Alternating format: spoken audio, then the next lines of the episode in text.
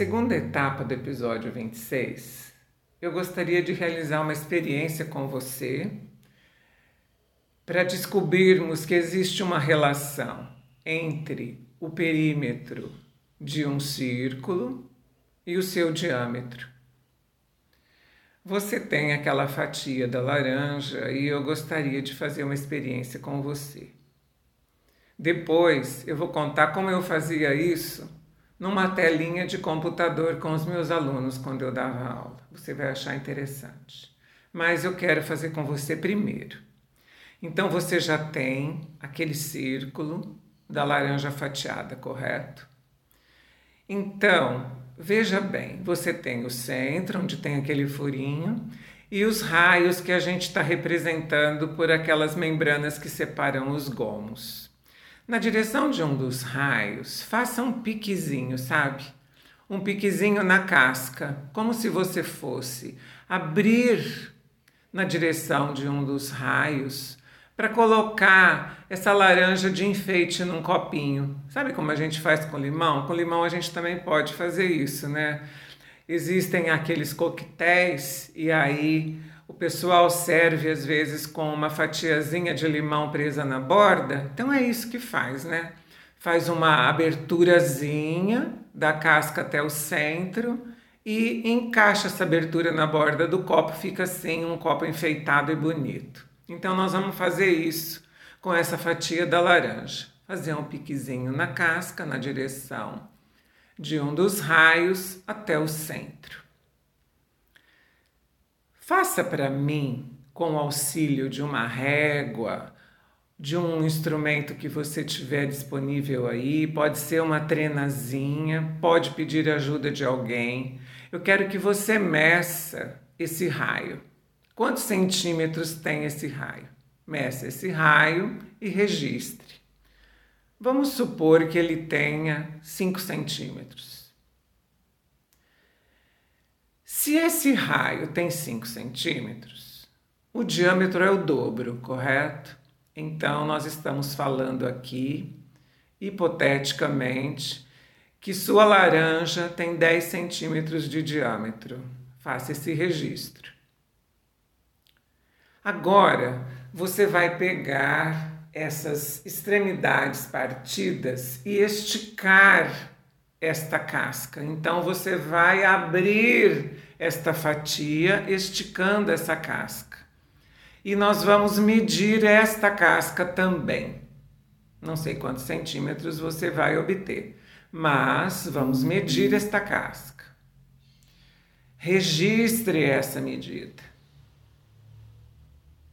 e em seguida nós vamos fazer uma divisão.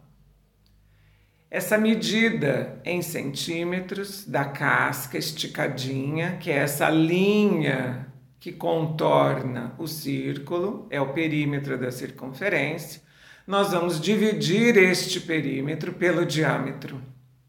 Então você vai fazer a divisão desta medida que você obteve pelo diâmetro e deve encontrar, certamente, um resultado 3,1 alguma coisa. É claro que quanto mais precisa for a sua medição, e esses instrumentos que nós estamos usando não são tão precisos, mas você deve encontrar 3,1 provavelmente. 3,1 e algumas outras casas decimais. Não se preocupe com elas, ok? Então, essa experiência é a experiência que eu fazia com os meus alunos quando eu ainda estava na sala de aula. Que quem é esse 3,1? Quem é esse número, correto?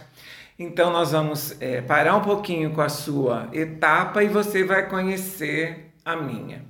Então eu levava os alunos para uma sala de informática e lá alguns computadores, eles precisavam estar em duplas e essas duplas tinham uma tarefa.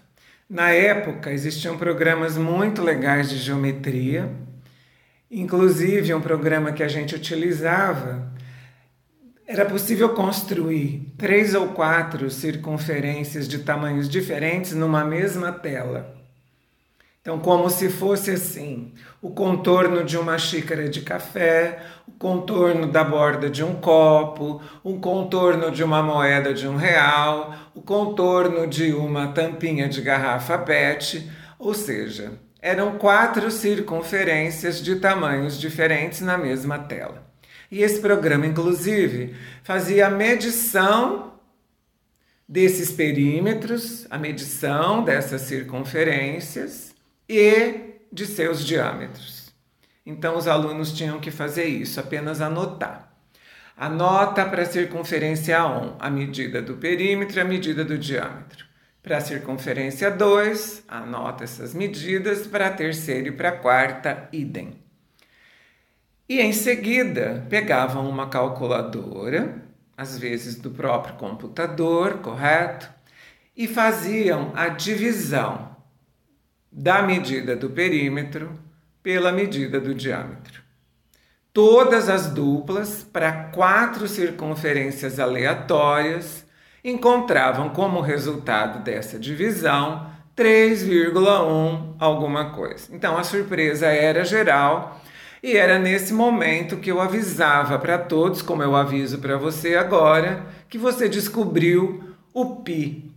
Você descobriu o valor da letra grega que corresponde à razão entre o perímetro e o diâmetro de círculos, correto? Então, então era muito interessante porque inclusive a gente agora registra tudo isso e você, por favor, faça isso comigo. Vamos registrar que o perímetro da circunferência sobre o diâmetro, ou seja, dividido pelo diâmetro, estamos estabelecendo aqui uma razão, uma fração, é igual a π, é igual a 3,1 alguma coisa. Então cabe aqui dizer que o π é esse número irracional, ele tem inúmeras casas decimais, são infinitas casas decimais que não se repetem.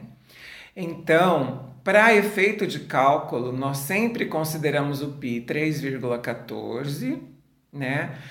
Ou 3,1, algumas atividades falam para considerar 3,1, enfim. Nós vamos considerar hoje 3,14. Então vamos escrever. E na linguagem matemática, nós vamos chamar esse comprimento da circunferência, esse perímetro, da letra C maiúscula e o diâmetro da letra D minúscula. Então você vai fazer a sua divisão, já deve ter feito, já deve ter encontrado 3,14 ou um valor muito próximo disso. E estamos escrevendo C sobre D igual a π. Como nós queremos agora tratar de uma fórmula que nos dê o perímetro de uma circunferência, nós vamos isolar a letra C. E ficamos assim: C igual a π vezes D. Essa é uma fórmula já conhecida, mas ela também pode estar em função do raio. Então, o que nós sabemos? Nós sabemos que o diâmetro equivale ao dobro do raio. Então, nós vamos substituir a letra D por duas vezes R, R minúsculo, R de raio. Então ficamos assim. Era C igual a π vezes D. Agora temos C igual a π vezes 2 vezes R. Como é usual que o número esteja na frente das letras, nós vamos escrever C igual a 2πr. Então, C igual a 2πr é a fórmula que nós acabamos de deduzir juntos, correto? Que corresponde ao cálculo do perímetro de qualquer circunferência, conhecido o seu raio, já que π tem sempre um valor definido em 3,14, correto? Então, nós podemos aproveitar aquela casca da laranja e dar um exemplo numérico aqui. Quanto que era mesmo o seu raio? O seu raio era 5? Então vamos fazer C igual a 2 vezes π vezes 5. Agora nós vamos substituir o π por 3,14. Então, na linha de baixo, C igual a 2 vezes 3,14 vezes 5. Veja que nós podemos multiplicar 2 por 5 primeiro, porque a multiplicação tem essa, essa propriedade, né? A comutativa que a gente conhece, que a ordem dos fatores não altera o produto. Então eu vou fazer primeiro 2 vezes 5. C igual a 2 vezes 5, que é 10, 10 vezes 3,14. Multiplicar por 10, o número aumenta 10 vezes, correto? É como se a vírgula viesse para a direita, uma casa. Então, C igual a 31,4 centímetros. Eu até quero te perguntar: a casca da laranja mediu aproximadamente isso? Foi exatamente isso? Está bem próximo? Você ficou satisfeito? Meu nome é Luísa Maria Marques Poloni Cantarella e hoje é dia 15 de setembro de 2020.